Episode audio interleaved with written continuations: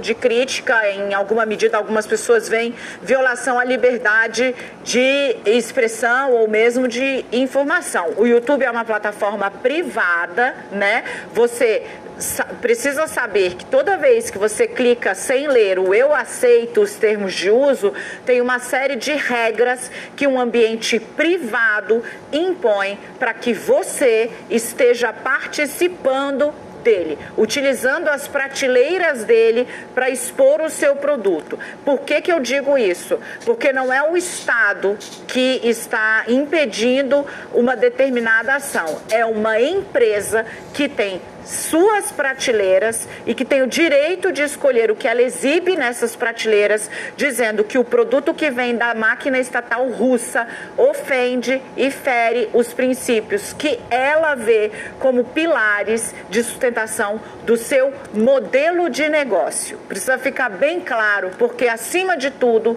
trata-se disso, um modelo de negócio. Nakagal, eu vou com você porque a gente já tem aí, como Nakagawa mostrou, uh, imagens de sites que estão fora do ar. Sites não, perdão, páginas. Está aí, ó. Nath, sabe me dizer do que é, o que seria que a gente estava buscando aí nesse? É, é, a mesma mensagem, Dani, tanto para o RT, né, o Russia Today, o novo nome do Russia Today, como também para o canal do Sputnik é, no YouTube. As, os dois canais na internet têm esta mensagem agora no YouTube brasileiro e a mesma sanção foi adotada é, em vários outros países, em toda a operação do YouTube. Como você muito bem explicou, o, o, o YouTube como plataforma funciona basicamente como um condomínio e você aceita as regras para estar lá dentro. E neste caso, é, a direção do YouTube, o Google, entende que é, essas empresas, esses veículos de comunicação infringiram as regras e foram excluídos é, por decisão da própria companhia. O, o RT, que é o antigo Russia Today, tem canais no YouTube em inglês, espanhol, alemão, francês, árabe e também em russo. Além disso,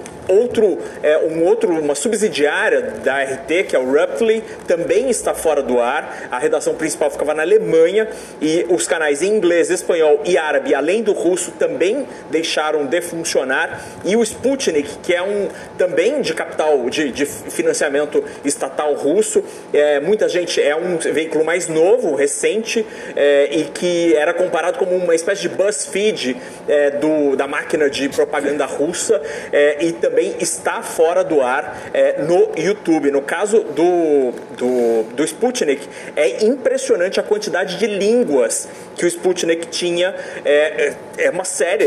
Quando a gente tenta entrar no canal brasileiro, aparece essa mensagem. Eles tinham um sites, é, é matérias em inglês, espanhol, alemão, francês, grego, italiano, tcheco, polonês, sérvio, é, lituano, moldávio, belo, é, armênio, assim, tem assim, uma série de países, às vezes, com a mesma língua, tá mas há sites tudo fora do ar, em árabe, turco, farsi, é, é, todos os países com, com conteúdo próprio da Sputnik, que era, era um veículo mais com a pegada da internet. É, agora, uma observação importante: os sites des, destes veículos que são hospedados em servidores russos continuam funcionando e verifiquei aqui, por exemplo, o, o RT tem um canal no Telegram muito forte e que também continua continuam funcionando. São outros condomínios, o Telegram é um outro condomínio, Exato. uma outra plataforma e que até agora não tomou decisão semelhante. Olha, o Nakagawa está fazendo essa busca para você, exibindo para você ali a lista de canais ao vivo, tá? É isso que a gente está fazendo aqui.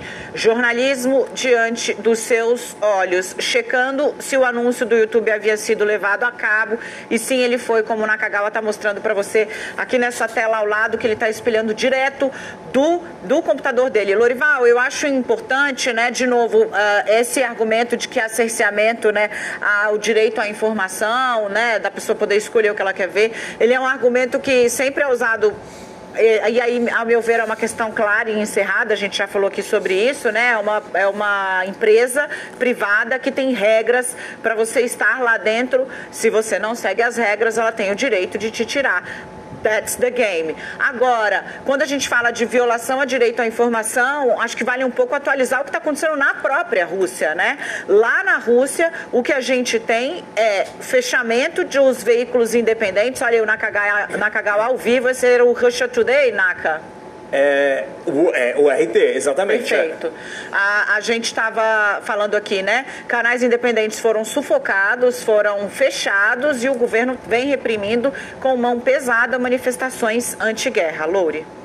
É, o Nakagawa mostrou aí que o RT Today tem 4 milhões 710 mil é, inscritos, né? O Alexei Navalny, a grande plataforma dele é o YouTube. Ele, é, o que ele faz, como ele ficou conhecido, foi justamente mostrando, é, denunciando e investigando. Ele é um advogado é, especialista em corrupção e investigando é, corrupção na cleptocracia do Putin. E ele tem 4 milhões 620 mil é, é, assinantes, né? quase o mesmo, praticamente o mesmo que o RT. RT e Sputnik são operações de propaganda que vão muito além da propaganda em si é, direta da, do regime russo. Eles também foram flagrados atuando nos Estados Unidos, tracionando todas aquelas fake news trampistas a respeito da QAnon, a respeito de vacinas, em todas essas questões é, em que, para atacar os democratas e ajudar os trampistas, os jornalistas, entre aspas, da Sputnik, da RT, que estavam com visto de jornalistas nos Estados Unidos, estavam trabalhando nessas campanhas nas redes sociais. São especialistas é, nessas é, teorias de conspiração. E na Rússia, Daniela, eu trago uma informação interessante. Apesar de todo esse cerco é, que você descreveu, e que é isso mesmo que aconteceu, eu vi ontem um relatório sobre o que está acontecendo na TV estatal russa, em que os principais analistas de política da TV estatal russa estão, de alguma forma, driblando, não sei até quando eles conseguirão fazer isso, mas ontem eles estavam conseguindo sim falar que essa guerra precisa parar imediatamente.